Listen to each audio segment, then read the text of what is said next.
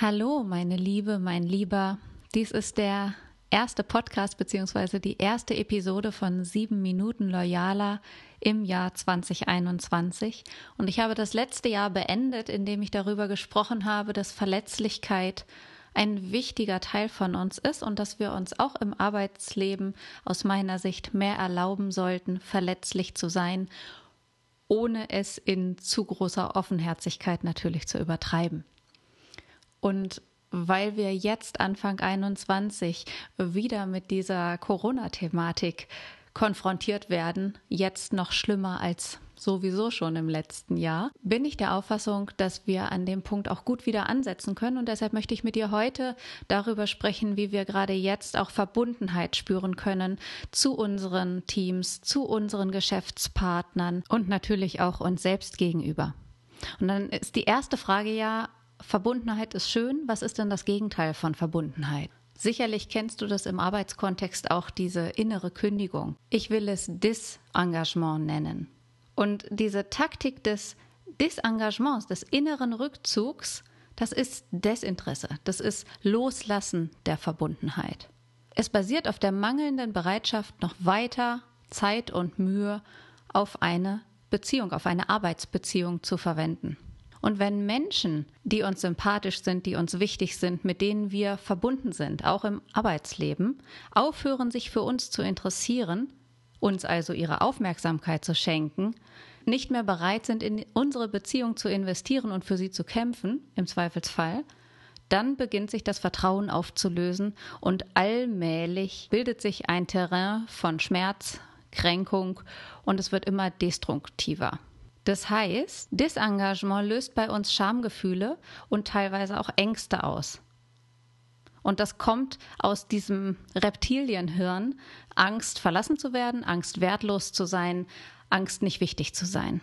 Das Gemeine ist einfach, dass selbst Disengagement diese Angst schon fähig ist auszulösen. Und da gibt es nicht immer einen offensichtlichen Beweis oder einen konkreten Vorfall der belegt, dass etwas nicht stimmt. Das kann sich so schleichend einstellen. Vielleicht ziehst du dich von anderen zurück, vielleicht aber bemerkst du auch, dass sich Menschen von dir zurückziehen, um sich vor Verletzlichkeit, Scham oder auch dem Gefühl von Verlorenheit und Ziellosigkeit zu schützen. Wir ziehen uns auch dann zurück, wenn wir glauben, dass unsere Leitbilder ihren Teil der sozialen Übereinkunft mit uns nicht erfüllen. Das heißt, gerade im Arbeitsleben geht es um jene meist nicht formal festgeschriebenen Regeln, die aufgrund eines allgemeinen Konsenses nicht eingehalten werden. Verbundenheit ist aber darauf angewiesen, ein Zugehörigkeitsgefühl zu haben.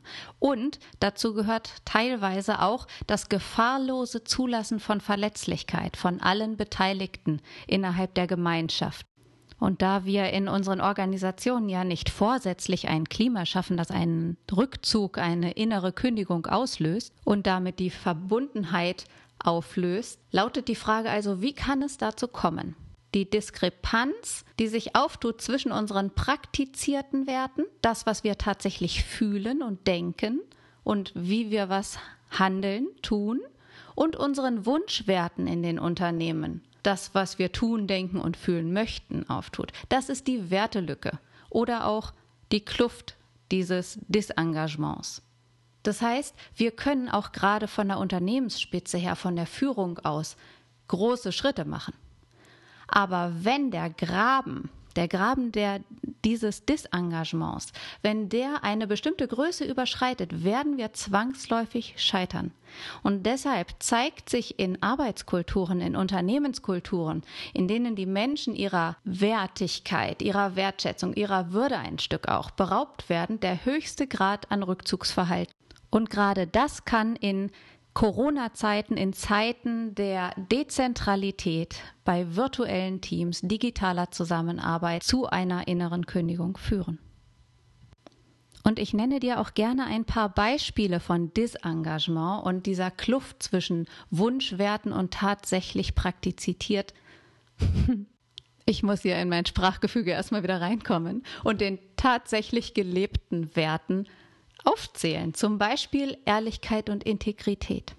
Ständig wird gemahnt, dass die Lagerbestände mit neuen Wareneingängen akkurat eingetragen werden müssen ins Warenwirtschaftssystem, ja? Und dann gibt es da dieses Beispiel und da geht was unter oder da wird eben noch ein Päckchen hiervon und davon irgendwo mitgegeben und dann ist es halt so. Auf diese eine Schachtel kommt es ja nur auch nicht an. Der Wunschwert Ehrlichkeit und Integrität und das, die Integrität gerade das hinterher, wenn es aufgefallen ist, nicht gerade zu ziehen, sondern es so stehen zu lassen, weil die eine Schachtel macht ja nichts aus, ist zum Beispiel schon so eine Diskrepanz. Das ist die Lücke. Oder nehmen wir die Werte Respekt und Verantwortlichkeit. Wunsch und Wirklichkeit. Nehmen wir das Beispiel eines Abteilungsleiters, der in seinem Team zwei Azubis beschäftigt hält und der ist absolut busy. Immer ist der Schreibtisch voll und dann kriegt er so, by the way, mit, dass sich diese beiden Azubis wegen irgendwas in die Wolle kriegen und er geht nicht dazwischen, obwohl er wüsste, Respekt und Verantwortlichkeit würde bedeuten, er geht dazwischen und sagt denen, wie man sachlich sich auseinandersetzt und Konflikte löst, aber er tut es nicht aus Bequemlichkeit oder weil er einfach den Tisch zu voll hat, lässt es einmal achselzuckend so laufen und schon ist dieser Wunschwert, sind diese Wunschwerte Respekt und Verantwortlichkeit ein Stück weit untergraben. Und es läppert sich so hin und das kennen wir auch alle in kleinen Beispielen irgendwo. Ich könnte noch viel mehr aufzählen. Was mir wichtig ist, dir in diesen sieben Minuten loyaler mitzugeben, ist wirklich auf diesen Anspruch und die Wirklichkeit Acht zu geben von Wunschwerten und tatsächlich gelebten Werten. Stelle dir bitte diese drei Fragen. Erstens, wie wirkt sich die Kultur des Nie genug Seins auf deine Organisation aus? Zweitens, wie erkennt und bekämpft ihr Scham am Arbeitsplatz? Und drittens, was heißt es, auf die Kluft zwischen Anspruch und Wirklichkeit zu achten und das wirklich im Team miteinander zu leben? Was bedeutet das für dich und für euch in deinem Unternehmen? Mir ist es wichtig, Unternehmenskulturen so zu revolutionieren, dass wir wieder mehr miteinander haben, mehr Loyalität und wirklich gemeinsames Wachstum und gemeinsamen Erfolg. Darüber habe ich auch gerade ein Buch geschrieben. Das ist diese Woche in den Buchhandel gekommen. Besser führen mit Haltung und Vertrauen zu Loyalität. Das kannst du dir gerne auch ansehen und direkt bestellen unter loyal-führen.de. Ich hoffe, diese Episode hat dir ein wenig mitgegeben. Halt den Kopf oben in unseren Zeiten und darüber hinaus natürlich auch. Ich freue mich, wenn du mir bei iTunes bzw. Apple Podcasts eine Bewertung hinterlässt und hör bald wieder rein.